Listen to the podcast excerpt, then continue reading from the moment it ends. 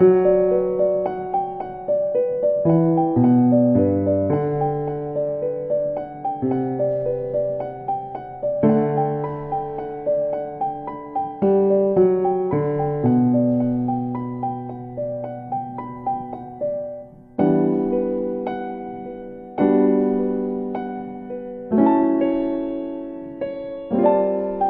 大家好，欢迎来到纵身一跃，我是珍妮子。今天是一期单口节目，我想跟大家分享一个我最近感受特别深的主题，关于如何好好生活，如何回归到生活本身，以身体为锚点去扎根于生活这样的一个话题。这段时间其实是我独立职业以来最忙的一段时期。我在辞职之后，给自己定了一个原则，是不想要太累。所以在有客户找到我做新案子的时候，我也试图拒绝过这个客户，但是由于种种原因没有能够成功拒绝，所以我手上就有特别多的事情，除了正在做的项目、正在做的 case，有即将要开庭的案子，还有新的客户找过来的事情，所以就特别的忙碌。所以我在过去的一个月，六月份整整一个月都没有录一期播客。我也不希望录播课这个事情成为我的一个压力、一个负担。我希望这是我真正想要去做。我希望这是一个让我觉得很舒服、让我有些小兴奋、让我很开心的一个事情。所以，anyway，我现在才来给大家录播课。那这个跟今天想要跟大家分享的这个主题有什么关系呢？其实，关于好好生活、照顾自己的身体这一点，在好几年之之前就已经在我的心里埋下一颗种子了。有段时间，生活状态、感情状态都非常非常糟糕的时候，是这一个工具拯救了我。所以，它像一个在不管是在忙碌、焦虑、迷茫，还是比较空闲的时间里面，在不同的阶段里面，它都是我随身携带在身上的一个工具，是我工具箱里面的一个很重要的工具。而这个工具下面又套着很多小工具，这具体的小工具，我在后面会慢慢跟大家分享。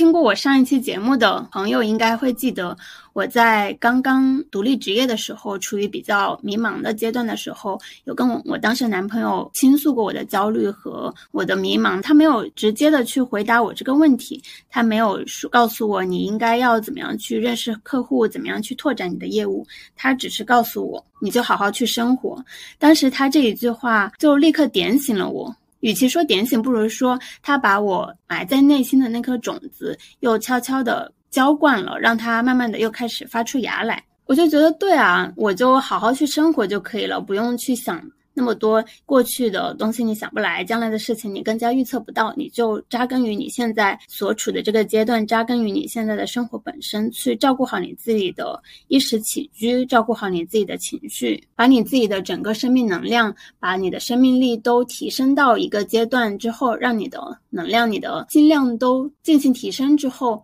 你可能自然而然的就会想要去做其他的、做不同的事情，去做你自己想做的、自己喜欢的事情。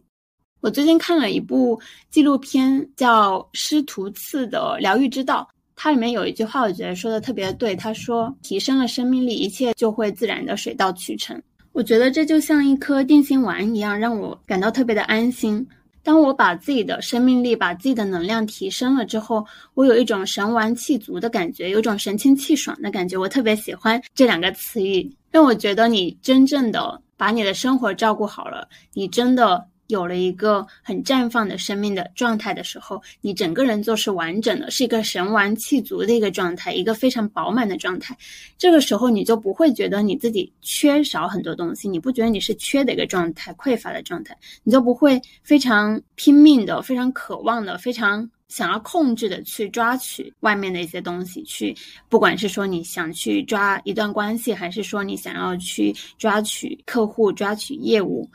当你真正的处于那样一个很平静、非常平常、自己的内心是一个丰盛的状态时候，你就不会有这样的一些匮乏的操作。我现在就特别期待自己能够在忙完这些案子之后，阶段性的忙完之后，给自己放个假，就真的每天只生活，只想着每天给自己做什么饭，去做什么运动，每天睡很充足的觉。让自己的身心都放松下来，达到一个很充盈、很饱满的一个状态。然后在这之余，我有冒出来的想法、冒出来的灵感，我就去做它，去看我想要看的书，去写我想要写的文章，去录我想录的播客。而其实，在空闲的时间，不管你是你主动的选择空闲，还是被动的选择空空闲，在这段时间里面去好好生活，去照顾自己，其实是更容易的。更难的反而是你在非常忙碌的时候，或者是在焦头烂额的时候，在你感觉到不安的时候，感觉到紧张的时候，你依然在这些时候去好好的生活，其实是更难的。但是我发现。有一个星期天的傍晚，我其实就已经有一点 emo 了。想到第二天要面对很多的事情，要处理案子，要去跟客户沟通，种林林总总的很多事情的时候，我就已经开始有种以前上班打工的时候的那种很不开心的情绪。但是突然之间有一个念头在我的脑海里冒出来，就是不管我有多少的工作，我有多忙碌，有多少的事情要处理，我依然可以好好的去照顾自己的身体，依然可以好好的去生活。我当时想到这一点的时候，我突然就感觉到了安心，那种不安感、那种不开心的情绪就消减了非常大的一部分。我就觉得，不管怎么样，我都可以选择和自己待在一起。身体就像我的一个锚点，我不管什么时候都可以把这个重心扎根于我自己的身上。不管什么时候，我都可以扎根于生活。那个时候，我就觉得安心了很多。我觉得这就像一个锚点一样，我随时都可以回来。那究竟什么是生命力呢？听到“生命力”这个词的时候，我会想到活力，会想到很有精气神儿，很有干劲，很有劲儿。还会想到神完气足，想到很有创造力。我最近看的那一部纪录片《师徒次的疗愈之道》，是一部非常棒的纪录片。看完之后，会让你感觉到像是进行了一次心理按摩，或者说是进行了一次心理咨询一样。推荐大家去看。在这部纪录片里面，有一个 therapy 是图次，他画出了一个生命力的模型。这个模型就是一个金字塔，它分为三层，在最底层的是 body，他说是与自己身体的关系；最中间那一层呢是 people，是自己与他人的人际关系；最顶层呢是 yourself，是你与自己的关系。他说，提升生命力是迈向疗愈的第一步，它适用于所有失去方向或者不知道下一步该怎么走的人。我们今天不讨论中间和最顶层的两个，在这个金字塔里面，很显然，他认为最基础、最基石的就是与自己身体的关系。而我发现，不管是在西医还是中医，都会说到跟身体健康相关的，都离不开这三点：一个是睡觉，一个是吃饭，另外一个是运动。我听说过很多种描述，有人说身体是锚点，是原点，是基石，是神殿。我觉得都说的特别的对。我最直观的感受会觉得身体像一个房子，我们身体跟心神之间的关系就像房子跟家之间的关系。当你的心神、你的关注力、你的能量都放在了你的身体上，你去有足够的时间、你的精力、注意力去关注它、去关照它、去照顾它的时候，它会变得健康，它会被滋养，被你的心神滋养。就像房子一样，当你把你的心神都投注到这个房子，真正的在这个房子里面生活的话，不管是你这个房子还是房子里面的物件器具，都会被滋养到，而这些也会反过来滋养你的心神。但是，如果你长期的把你的心神都放在外面，远离你自己的身体，你的身体就会慢慢的会出现一些问题，会没有温度，是像个冷冰冰的房子，房子会生锈，会坏，会出现问题，而身体也会变得虚弱，会变差。身体和心神的关系，真的就像房子和家的关系一样，一个健康的关系，他们应该是相互滋养的。你的心神在房子里面，房子才会成为家，不然它就是一个冷冰冰的一个房子，一副冷冰冰的躯壳。这段时间我有看李欣老师一个中医老师的，在这里也非常的推荐给大家。他有提到说，睡觉其实就是最好的补药，我也深有体会。特别是在以前读书的时候，在考试之前的复习的时候。到了晚上，你感觉到特别疲惫的时候，你去睡一觉，醒来你就会发现之前所有的疲惫都一扫而光了。你又可以活力满满，又可以能量满满的去开始新的一天。前段时间有个周末，我当时我当时来月经，我经常在月经的时候都会，我不会，我不是那种很严重的痛经，但是会在小腹会隐隐作痛，腰也特别的不舒服，会感觉到是整个蜷缩紧缩在一起，非常不舒展，非常难受的一个状态。当时面部上也有点不舒服，有一点点痒，然后有一点点发热的感觉，所以整个人都处于非常不舒服的一个状态。然后中午我就去睡了个觉，可能比比平时睡的稍微时间稍微长了一点点，也没有设任何闹钟。等我醒来的时候，我就会发现整个人都处于一种非常感觉整个人被唤醒了，焕发活力，之前所有的不适都没有了，感觉整个人都好了。所以我深刻的体会到了睡觉真的是最好的补药。而现在我也会特别的注意自己的睡眠，希望自己能够早睡早起，希望自己能够在十一点左右睡觉。我会发现大部分问题真的是你睡一觉就可以解决的，所以如果你感觉到不开心，你感觉到疲惫，感觉到没有能量，你就去睡一觉就好了。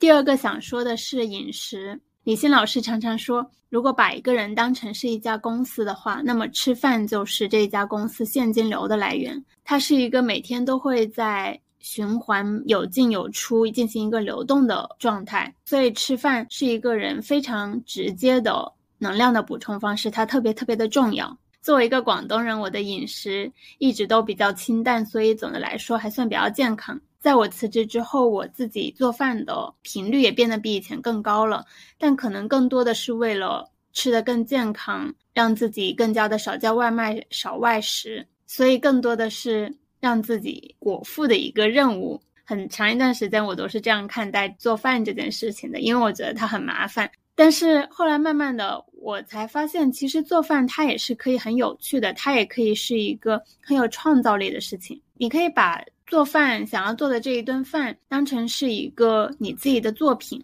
当你很认真的去对待一个食材的时候，你会发现，原来这些食材它不是非得有这些很固定的搭配的。我。很多时候做饭，我就会发现，我会用非常固定的一个模式去，比如说毛豆怎么做，我有可能就是去做盐水毛豆，或者是毛豆去炒鸡胸肉，一些很固定的，我以前吃过或者是经常做的一个方式。但我后来发现，哎，我用毛豆再跟我冰箱里面有的豆干，把它都切成丁，跟毛豆一起炒，再加上一些。我朋友送给我的牛杆菌，我会发现做出来之后，哎，原来它们的味道可以这么 match，是我以前从来没想过的这样的一个搭配。其实比以前做出来的好吃特别特别的多，我就会觉得非常非常的惊喜。在接触中医之后呢，我会发现，哎，原来不同的食材它的性它是有不同的性的，有温的、凉的、寒的、热的、辛辣的，其实它们都非常的不一样。以前我做饭的时候，想为了让自己摄入更多的维生素啊、纤维这些，我可能会白煮青菜。但是我我现在就发现，因为我我的身体是比较寒凉的，然后脾胃也比较不好，所以在做煮青菜的时候，我会选择不再去白灼，我可能就会去清炒，用蒜啊姜来清炒。以前看别人做饭，看爸妈做饭，看他们会放很多的姜啊、蒜啊去炒菜，你都不知道为什么，就觉得这是一个不假思索的固定搭配。那我现在就会知道，哦，原来因为是青菜，它是寒凉的，你为了去中和它这个寒凉，就需要放一些青菜啊，放一些姜呀、蒜啊这些比较辛辣的的一些香料去中和青菜的寒性。在你发现了这些不同的搭配之间的原因是什么，奥秘是什么，然后你又发现原来做饭它是一个非常有创造力的过程，你可以去哎发明自己跟别人可能完全不一样的一个搭配，你就会发现哎做饭原来是一个非常有趣的过程，然后吃饭也是一个，并不是说你肚子饿了去就只要进行一个果腹，一个让自己温饱的一个功利性的一个目的。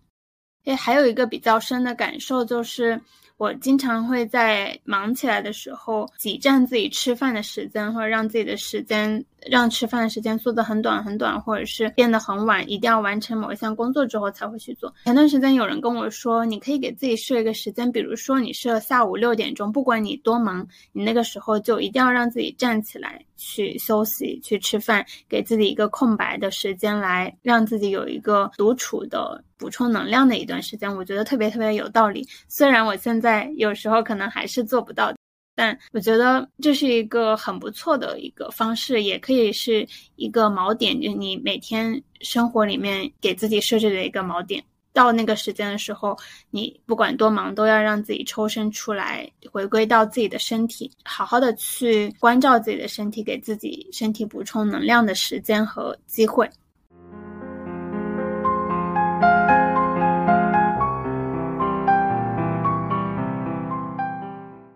第三点是运动。说到运动，我可太多话想说了。前段时间我看了一本书，李欣老师的《精神健康讲记》。他花了很大的篇幅去说运动，看了这本书之后，真的是让我会蠢蠢欲动的想要去做更多的运动。而且我本来平时也是会比较规律运动的人。李欣老师说，对于很多有心理疾病或者是有抑郁倾向的人，或者是其他不管是什么样的问题，李欣老师的建议都是去运动，从比较缓和的瑜伽、散步、太极，然后过渡到跑步、拳击。打网球、羽毛球这种比较对抗性的运动，他说运动可以带来阳气，提升能量水平，突破精神世界的旧有的模式，而这些呢都是需要勇气的，而勇气又需要阳气的支持。所以，不管是对于平时比较容易害怕、比较小心谨慎、比较不敢表达，或是比较害怕冲突的人，他的建议都是去运动，去做像拳击啊、像羽毛球啊、网球这种运动。让你去释放出你的能量，去提升你自己的心量，去提升你的阳气。嗯，他也建议去做一些肌肉训练，一些力量训练。他说，你增强了自己的肌肉，肌肉变多了，你自己的身心的容量也就变得更大了。我觉得他这个说法特别的形象又很贴切，跟我前面说的身体像房子一样是一样的，只有你的房子更加的扎实了，更加坚强，房子更加牢固了。才能更好的去保护你自己，而房子和身体就像保护壳，你这个保护壳变得厚了，才能够更好的去抵挡住更多外界的一些侵袭、一些邪气的侵入。我觉得是特别的有道理的。熟悉我的朋友都知道，我几乎每天起床之后都会去做一段时间的瑜伽。最近我就迷上了练拜日式，我跟着一个视频做拜日式的 A 和 B，重复着做。其实也就只有十分钟的时间，但是做完之后会出一些汗，你会你会感觉到你的能量状态提升了一个层次。最近夏天特别的热，我会有很明显的这种感受。有时候早上起床的时候，你会觉得你没睡起不来，感觉身体会处于一个比较没有力气的状态。这个时候你去练完一个十分钟的拜日式，你会整个人都会觉得你你的精神、你的身体都被焕发了，被激活了。有时候我会想偷懒，觉得今天要不就跳过瑜伽吧。但是我转念一想，如果我跳过了这十分钟，那我可能今天很长一段时间都处于一个精神状态、能量状态比较低，然后不是很有力气的一个一个状态。但是我练完之后就可以很大程度的提升我的能量，然后我就去洗漱完，然后铺开瑜伽垫去去做了。做完之后就真的是诚不欺我。但是呢，如果是在很极个别的时时候，可能有一两天吧。就是如果你连去开启这个运动的心力都没有，那么这个时候就建议不要去做了，去尊重你身体的感受。这个时候呢，就去做一些更加低耗能的事情，比如说去好好的吃个早餐。除此之外呢，我有时候会去慢跑。在选择一个运动之前，我会去感受我身体，感受我的能量状态。我是想要去释放自己的能量和力量的一个状态的话，我就会去选择跑步。但是如果我发现我不想要太多的花力气，不想要太耗能的时候，我就会选择去散步，可能会在晚上去散一个比较长时间的步。呃，在这之外呢。哦，对，有还有一个就是我在早上的时候，有时候会做下蹲。李欣老师特别推荐下蹲这个运动。我有时候会先做三十个下蹲，然后做完之后再做瑜伽的拉伸。在做下蹲的时候，我会有一个很深的感受，是我有在向下扎根，让我觉得我在增强我下肢的力量。李欣老师他说，嗯，现代的人，特别是我们这种经常面对电脑、经常久坐。经常伏案工作的人，你会很长时间的坐着，你的气其实都是会浮在上面的，尤其是浮在你的头脑，浮在你的面部，淤堵在那里就下不来。而你你想要去疏通这一个能量，能够让它这个能量这个气更加顺畅的能够流通到你的下肢。那么你就去做一些能够锻炼到你的下肢的一些运动，就比如说像下蹲这个，我就觉得真的特别的好。它很简单，你徒手徒脚都可以做。它是我的一个套在下面的小工具。我记得有一次我鼻炎有一点发作的前兆，有点点小小的已经开始蠢蠢欲动的时候，我就做了三十个深蹲。我做深蹲的时候是特别特别慢的，在蹲下去的时候呼气。然后在站起来的时候吸气，就整个配合着这个呼气和吸气的过程，站起来下蹲，站起来下蹲，整个这三十个做完之后，我就觉得，我就发现我的鼻子好了。当时冒出了一些苗头的鼻炎就没有没有真正的发作起来。我发现我比以前能够更加好的去觉知自己的身体。以前在读书或者是在工作的时候，我都会让自己保持同一个动作，一直坐在那个地方，即便是我当时已经感觉到我的肩膀特别的刺痛啊，或者是感觉到盘着腿很不舒服，但我也不会选择在做完那个那项工作那个任务之前离开书桌，离开这个桌子去伸展一下自己，去舒展一下身体，会让自己长期处于一个身体不舒服的状态。那现在我能够更好的去，能够更敏锐的去觉察到自己身体的某哪个部位是不舒服的。当然，我不得不承认的是，那个旧习气依然还在我的身体里。但是，就比如说我在做完这一项工作之前，我可能明明知道我的腰现在已经不是很舒服了，或者说我现在明显的感觉到我的嘴巴很干，但是手边的水杯已经空了。我可能都不会马上选择离开这个书桌，但是我能够去觉察到了，我觉察到我现在这这个地方是不舒服的，我现在这个状态是不舒服的，我会在脑子里面有一根有一个铃是已经开始响了，会告诉我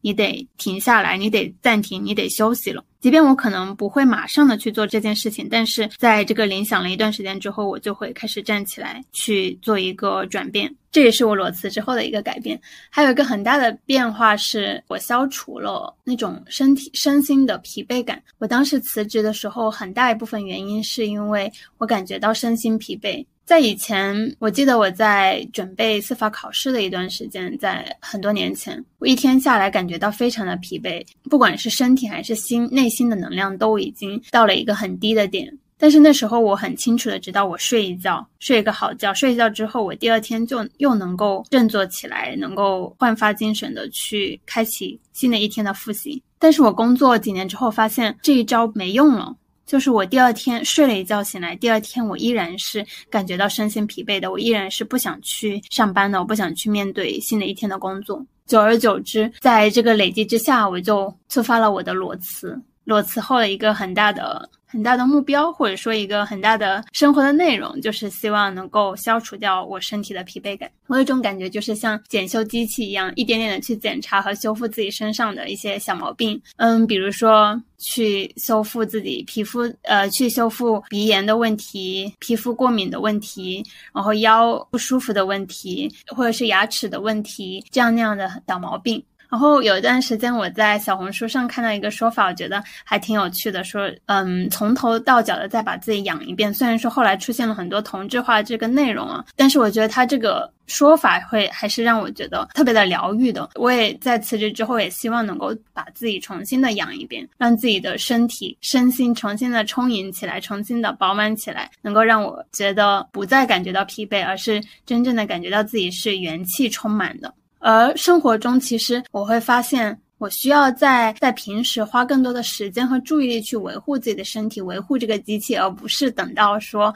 嗯，它真正的出现故障、出现问题时候，你再去检修，这样的成本会更小一些。师徒次的疗愈之道这部纪录片里面有提到说，改善精想要改善精神情况，特别是在刚开始的时候，身体的健康能够占到百分之八十五的比例。我时常都会发出感叹，觉得身体真的是一座非常神奇又非常重要的庙宇。它就像一个很大的荧幕，会把你的心、内心深处、你的身体内部所有的东西、所有的问题、所有的阴暗和光明都投射出来。身体不会骗人。我常常也觉得有很多事情，即便是你不记得了，但是身体会帮你存。存储、储存这一部分的记忆。就像很多小时候的事情，我们可能总会觉得我们不记得了，或者是我们当时根本没有记忆。但其实身体会知道，可能会遇到某一个瞬间、某一件事情的时候，就会触发这一部分储存在身体的记忆。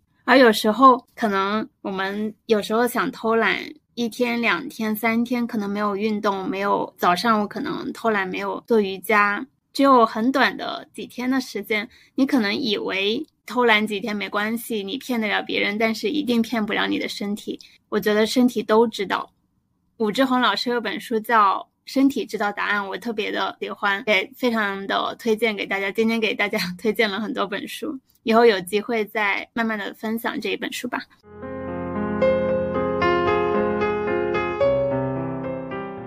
可想而知，身体健康跟精神健康之间的关系是非常非常紧密的。当你的身体足够的健康、足够的强壮的时候，它是可以照顾到你的情绪，能够及时的去觉察到你的情绪，并且安抚它。而你的情绪、你的心呢，也会反过来去影响身体的。李欣老师说，很多的疾病、很多的慢性病，它其实都跟你的心理有很大的关系，都源于你心里的可能有一些淤堵，或者是一些家庭的创伤、一些家族的业力。而且很多的心理疾病也是源于你没有好好的去照顾你自己的身体，没有好好的去生。生活，如果一个人他的精神、他的意识都是非常紧的、非常封闭、非常闭塞的，那他很容易出现能量的气的淤堵，让他整一个能量没有办法去释放出来，没办法发泄出来，从而在他的身体上可能会。嗯，长一些，比如说像结节啊，或者是更加严重，就是会有一些肿瘤啊这种问题。说到这里，我特别想跟大家推荐一下李欣老师的几本书，一个是刚刚提到几次的《精神健康讲记》。李欣老师是一个中医医生，也是一个老师，但是他有很多是从心理层面去阐释、去讲述身体健康和疾病的问题。而且人的身体健康确实跟心理是有很大的关系的。李欣老师说，人的疾病最开始呢是在你的精神层面、你的能量层面出现问题、出现淤堵、出现嗯不顺畅，才后来慢慢的累积，没有及时的去疏导之后，才会慢慢的形成一个物质层面的疾病。所以精神跟心理是密不密不可分的。总之这本书特别的推荐给大家，我看完之后觉得非常的受益。会想要特别的想要去好好的运动，这本书我觉得也是我会经常反复去看的一本书。另外一本是《经典中医启蒙》，这这本书我也是。看完一遍之后，又大概的翻了一遍，也是一本会经常反复去看、反复去翻的一本书。另外，我最近在看的他新出的一本书叫《回到本源》，这本书是他跟另外一个西方的中医医生之间的对谈。我才刚看了一点开头，但是我特别喜欢他的书的名字叫《回到本源》。他本来想要说的应该是说，回到本源是指回到我们的传统文化，水回到古典书籍。回到这些更加根本的问题上，而我觉得我们的身体、我们的身体健康、我们的生活，其实就是本源。回到身体，回到生活，其实就是所说的回到本源。我觉得这这件是一脉相承的。看了这些书之后，我对中医有了新的、不同的认识，而且会让我觉得对中医有了更多的好奇。以前其实很多跟很多人一样，都会对它有所偏见。其实中医它所研究的、所着眼的是人的一个一个人的生命状。态是更加从整体来去把握一个人的生命的。此前我经常会听到这样的一句话说：“不要追着邪气跑。”这其实是中医里面的一个说法。一开始不是特别明白它什么意思，只是从字面上理解，它的意思其其实就是说，不要只关注这个症状，不要只关注疾病诊断出来的名字是什么，所归属的是什么样的疾病，而是说要更加从整体去把握，看一个人的精气形神的格局，去看你的生命的整个状态，去看你最基本的生活。状态啊，精神状态，看你的睡眠怎么样，饮食怎么样，你的整个气啊、大小便的流通是怎么样的，是不是顺畅的，气是不是充足的？不是说一种点对点的思维，嗯，比如说像嗯因为你有 A 症状，所以得出你是有 B 疾病。比如我我之前看到网络上很多的一种说法，就是说你哪个部位长痘痘，比如说哈，就下巴长痘，说明你的肺肺不是呃很好；你的鼻子长痘是因为你的胃不好；你的额头长痘是因为你的肝有问题。这种其实就是中医里面所说的一个点对点的思维。这让我想到，我去年有一段时间因为皮炎发作，突然之间在额头和脸颊的地方爆发了很多的粉刺、闭口。我当时特别特别的焦虑，就很想快点把这个症状给消除掉。我当时因为医院很难挂到。就是临时挂到号，我就去了一家一家私立医医院，它是直接用针清的方式帮你把每一个闭口给用针清的方式去帮你清除这些粉刺和闭口。它其实是用一个非常简单、非常暴力又很快的一个方式，它确实是在比较短的一个时间内就帮我消除了一个症状。但是呢，这就是一个非常典型的追着邪气跑，也是一个很典型的点对点的思维。在消除了这一个症状之后，我没有从一个我的生命的一个总体的状态去看这个问题。然后消除这个症状之后，很快呢，它又卷土重来了。我觉得这些都是比较表层的对不要追着邪气跑的一个理解。我想到我刚刚呃，今天中午在听一个直播的节目，他有提到一个说法，他说。多的很多东西，你不不需要执着于去搞明白它这个概念是什么意思，是什么定义，因为我们从小学习的方式就是一一上来每个新的章节。每一个新的概念就会给你写第一个一定义，然后这定义是什么？但其实你会发现，看了这些定义，你也并不真正了解这句话是什么意思。他说，你就不需要执着的去搞明白，但是你你可能听多了这一个词，在某一个时间、某一个瞬间，你再次看到或者再听到时候，你好，你可能就会恍然大悟的知道，哦，这是什么意思？哦，原来这就是所我们所说的爱，或者说，哦，这就是我们所说的，嗯，比如呃，whatever 什么其他东西。我最近有一个很深的体会，就是我在看一篇文章的时候，看到一个“不要追着邪气跑”。我那天在看到我在文章里面看到这句话的时候，我脑子里面突然就想到了我前几天。在写一个答辩状，写完之后，我有另外一个律师朋友，他就跟我说，他跟我说这个答辩状的思路，他就说，你不要因为对方在起诉你的时候说你违约了，你就你就很针对性的去证明你自己没有违约，而是你要去完整的讲述这整一个情况，整一个案情，去抛开对方的说法，而去自己自己去讲一个完整的故事，然后从这一个你自己的故事中去体现你并没有违约。我当时就想着，我的我的那个方式，我那个思维就是追着邪气跑呀。你说我违约了，我就去证明我没有违约。我发现这是我一个很习惯的一个思维方式，我很习惯于去反驳对方的说法。比如说啊，他说我做错了，我发现我就很习惯于去反驳对方。你说我我错了，我就要去证明我自己没有错。你说我不好，我就要证明自己足够好，足够的优秀。我发现这样的话，就永远的都是在追着邪气跑，是被牵着走的。而不是抛开对方，抛开对方的整一个逻辑、整个框架、整个讲述，而去做做自己的事情，去讲自己的故事，去走自己的道路，去过自己的人生，对吧？就不用去证明说，哦，你说的是是错的，而是在我过自己的生活、过自己的人生的过程中，也许就能够体现、能够证明你说的是错的。但是能不能体现、能不能证明，其实也并不重要了。我自己选择了我自己想要过的人生，想要过的生活，想要过的道路就可以了。就别人塞给你的这个邪气，不需要追着这个邪气，不需要永远的被别人牵着鼻子去走。我有个很大的变化，就是我现在如果皮肤上出现了一些。一长了一个小痘，或者是说长了几个小的什么疹子呀，或者是闭口呀，我都不会再像以前一样那么的如临大敌，感觉到非常的紧张，非常的害怕，觉得啊，我这又怎么了？怎么了？我需要嗯。不能吃什么东西，我现在需要吃些什么药，吃些什么东西来消除我这个症状，而是我会更加的从整个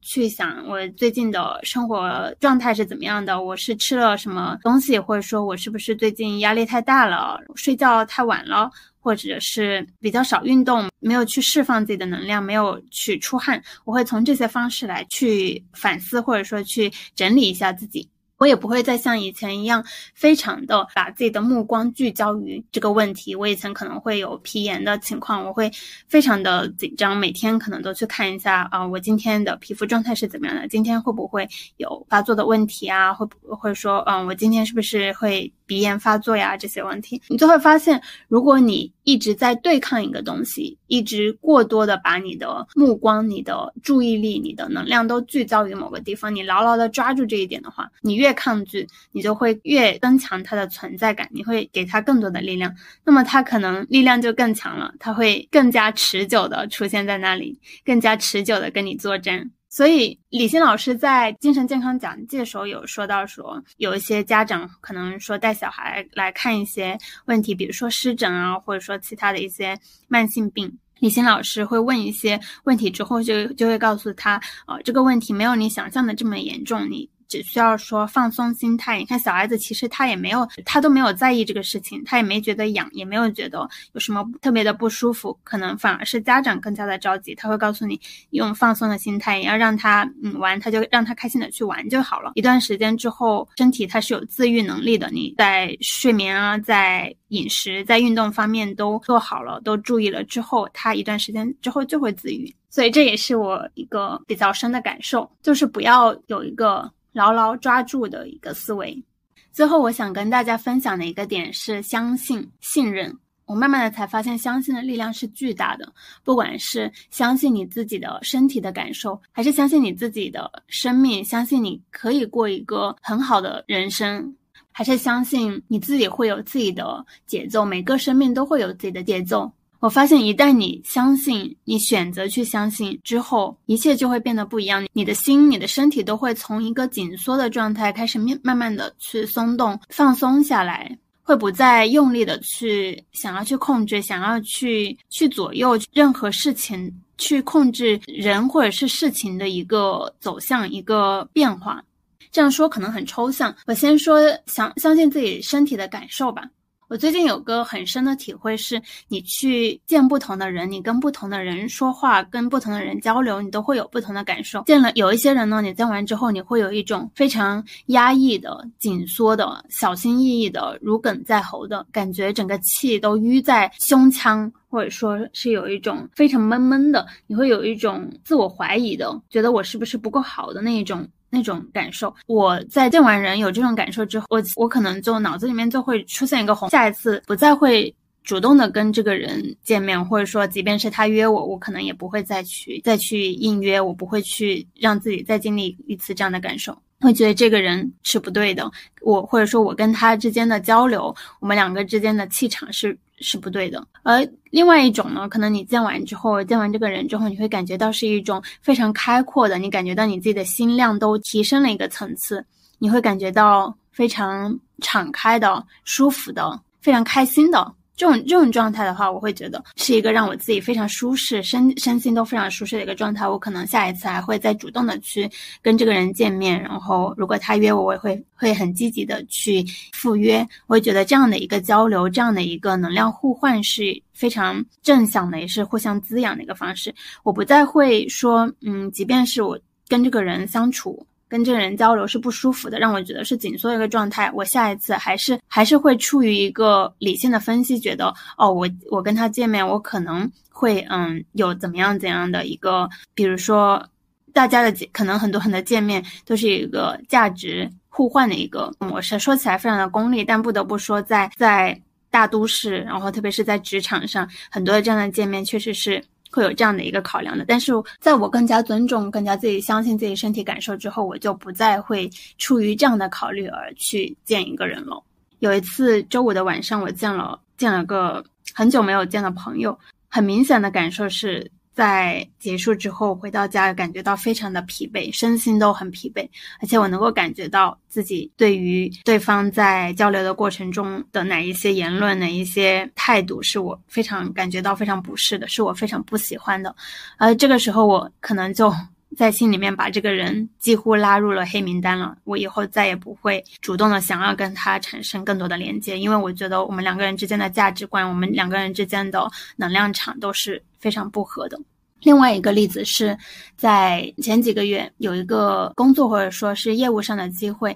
类似于一个常年法律顾问，但是你需要可能一一周中抽出几天，比如说三天一三五这样子，然后去到这家顾问单位的。现场，你需要去驻场去处理这个公司的一些问题。他会每个月固定的像发工资一样给你支付薪酬，而且是一个还不错的薪酬的待遇，并且它只需要占用你。五天中的三天，因为了解到的是，在那里的工作并不会非常非常的饱和，你可以有其他的空闲时间，是可以做其他事情的。你可以做你的，继续去拓展你的业务，做你的现在嗯独立律师的一些嗯事情。整体从理性分析算下来，我觉得可以说性价比非常高的一个事情，而且对于我独独立职业初期来说，能够有一个这样的一个保底的业务，其实是非常好的。从一切的理性分析都告诉我，我应该去。我应该接受这样的一个机会，我一直都是这么想的。但是呢，我嗯有一次的机会，我可以去体验一下，所以我去了一天。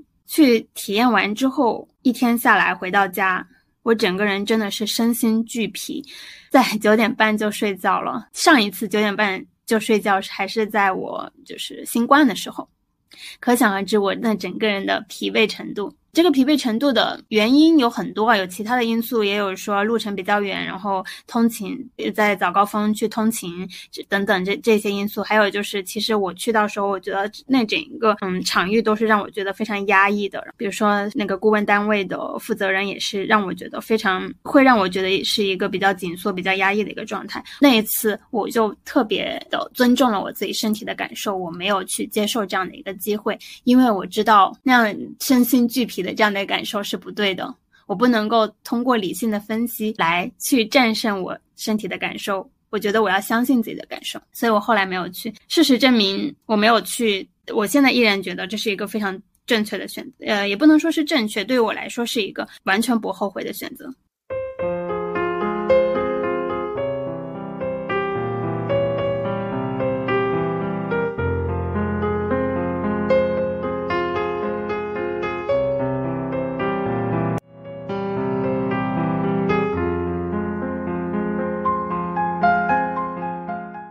第二点是要去相信，我认为要去相信一切都是流动的，生命这条河流它永远都会在流动，永远都是奔腾不息的。李欣老师说，只要你不要去人为的去阻塞它，那么它永远都会是流通的，会顺畅的。哪怕是在有一个阶段它是有一些淤堵、有一些堵塞的情况，但是随着时时间的推移，这个阶段总会过去，它总会又重新的流起来，重新的顺畅起来的。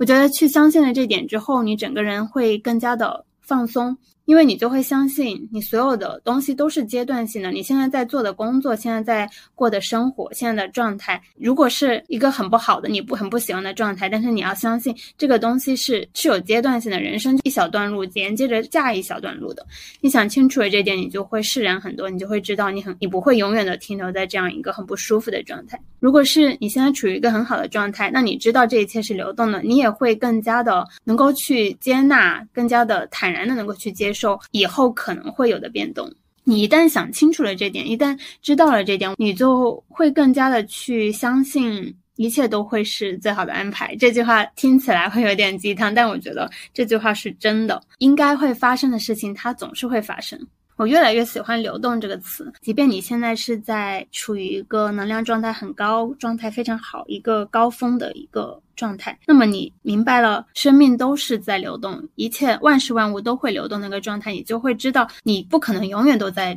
都在一个巅峰，永远都在很不错状态，你可能下一秒，或者是说你明天，或者说。几个星期、几个月之后，你可能会处于一个比较呃下滑的状态，或者说一个比较低谷的状态。你提前知道了，你知道了，生命就是这样的。等你真正发生这个事情的时候，你就不会有那么多的沮丧，你会能够很坦然的接受，因为你知道万事万物都是会在流动的，而人像大自然有春夏秋冬一样。这么一想的话，一切事情就会变得更加的放松，更加的释然，而且你会少了更多的执念，更多的控制，不再想努力的去控制住一切的走向，你自己的生命的走向，你的人生的走向，或者是他人的生命的走向。因为你知道这些东西都是没有办法控制的，你没有办法控制它的流动。我又拿独立职业这个事情来举个例子，独立职业之后，其实我没有给自己设置过很具体的目标，你一个月要达到多少的业绩，我给自己的都是非常佛系、非常放松的一个心态，因为我觉得这些东西是没有办法去控制的，我不再执着于像以前一样给自己设置那么多的 KPI 去想要完成怎么样怎样的一个任务。当你把这些都放开之后，真正的去放手之后，你会发现它会有一个流动的状态，它可能这个月。会差一点，然后下个月又突然之间爆发，然后再下一个月可能又稍微差一点。你知道这样的一个状态，一个流动的，会一个流动的趋势之后，你就会放松很多。比如我现在就不再会有很焦虑的状态。我知道，因为这个月我的业务情况是比较好的一个情况，但我也知道下一个月我可能就会比较差，可能下个月一个一个客户都没有呢，一个新的案子都没有呢，那都是很有可能的。我做好了这样的一个心理的准备之后，整个人就会变得放松很多。最后一点想聊的就是，相信每一个生命都会有自己的节奏，不仅仅是相信你自己的生命会有你自己自己的节奏。你不要去看着别人已经走到夏天、秋天在丰收了，而你可能还在春天还在孕育，你就开始着急、开始焦虑，大可不必，因为你的节奏可能跟他并不一样，所以无所谓。你可能等到秋天的时候收获的果子比他现在秋天收获的还多，也说不定呢，对吧？所以不要在自己的时区、自己的节奏跟别人的其他时区的人、其他节奏的人去比，完全没有必要。嗯，我更想说的是一个相信每个生命都有自己的节奏。前段时间我有一个困惑。因为我有说到我自己怎样在好好的生活，怎样好好的在照顾自己的身体，让自己的身心尽可能的达到一个比较健康的状态。而我也有在参加身心滋养营，我觉得我自己在过，嗯，我认为比较高质量的生活。但是有一天我在工作的时候，就突然接到家里长辈的一个电话，我婶婶婶她跟我说，他们她和我伯伯去体检，然后我伯伯的血脂比较高，血糖比较高，然后因为他就在。新冠的时候也有一些身体不是很好的一些症状，所以我当时就特别的焦虑，特别的不安，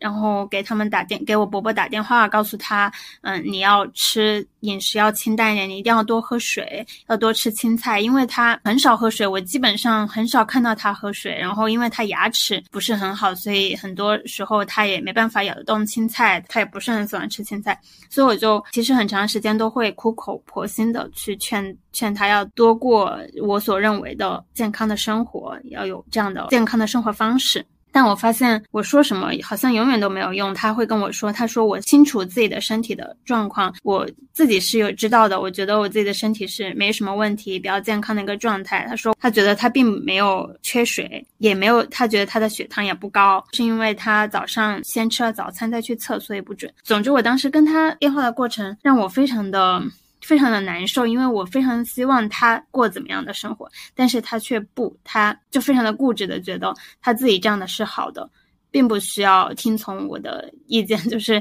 我一直在说的时候，我可以明显的感觉到他觉得我已经有点烦了，他想要转移话题，然后想挂电话了。我当时就特别的难受，我就在那个社群里面。说出了我的困惑，我说，嗯，我自己在过一个我觉得就是身心比较健康的生活，但是我好像没有办法去帮到我很爱的、很爱的亲人，我会很担心他。我觉得他明明可以过更加对他更加好的生活，但是他却不听，他不做这样的选择，那怎么办呢？那时候小静就在群里面回我说，你要相信每个人的生命都有自己的节奏。他当时只说了这样一句话。过了几天，然后社群里面有个小伙伴就找我加了我的微信，然后给我发了一篇文章。那篇文章的大概意思，那个作者他是在学中医，然后在学中医的过程中，他会有一些，比如说可以帮家人治病啊之类的这些方法。然后，但是后来他慢慢的发现，他家人的身体状态，他的身体状况是他力所不能及的，而且他。在学中医之后，就发现其实他们的身体状态没有他想象的那么糟糕，有一些存在的身体上的问题呢，也更多的是在精神层面、更在意志方面、在感情方面、在情绪方面的问题。他觉得这些都是他所不能够真正帮助到的。然后他说，他就把他这种心态给放开了，他着急或者说担心的这些情绪、这些心态给放开之后，他自己变得更加放松之后，他家人的身体好像变得比之前会更好一些。我当时就特别的觉得特别的有感触。我就发现，其实确实你是没有办法去改变一个人的。你不要想着以你自己认为好的方式，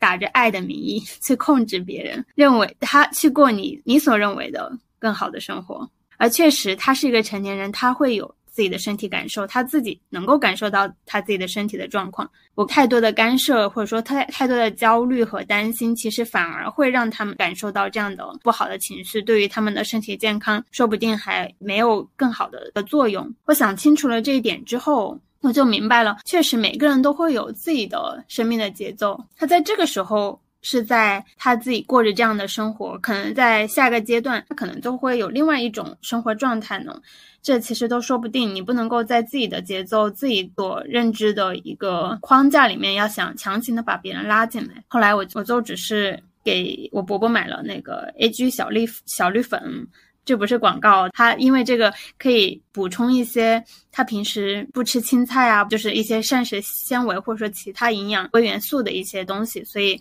我给他买了之后，后来我就听他说，他说他每天差不多十点多的时候就会就就会去喝这个，其他的我我只能在非常平心静和契合的其他的时候去可能会去跟他说叮嘱他一些，比如说你要多喝点水啊，早点睡觉啊之类的这些啊，但是我放弃了说。在非常焦虑的、非常着急的，想要去强行的改变他的一个观念，强 强行的去改变他的一个生活习惯，而我更多的能做的，只是把我自己先照顾好了，把我自己的整一个生命状态，以及说让自己的情绪、自己的心态变得更加的平和、更加的平静的时候，更加放松的时候，才能够把我的这些放松、这种比较放松的状态，能够去反过来去传递给他们，滋养到他们。和他们一定会有他们自己的节奏、自己的状态。我也相信他们能够过好自己的生活，所以这个是我很深的一个感受，就是相信你要相信这一切。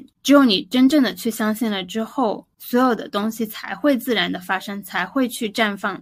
好了，说了这么多，我总结一下，其实就是回到生活本身，回归身体这个锚点，相信生命这条河流，然后去绽放生命力。而回归身体这个锚点，其实就是从睡眠、饮食、运动这三个最基本的层面去好好照顾自己，把重心稳稳的放在自己的身上，稳稳的扎根于生活。我时常觉得，不管是我在做下蹲，还是在好好照顾自己的时候，都觉得自己就像一棵在向下扎根的树。我在练瑜伽的时候，有一个叫树式树式的提示，瑜伽老师说：“你扎好了根，即使你的树倒了也没关系。”你的树根已经扎好了，你再一次还原即可。我觉得说的很对。如果一棵树它扎好了根，遇到外界的风雨侵袭的时候，它就没那么容易的随风倒下了。人的身心能量状态上来了，那它的能量会自然的开始流淌，一切也都会自然发生。树扎好了根，才能够散开枝叶，枝繁叶茂。这句话送给大家。今天就到这里啦，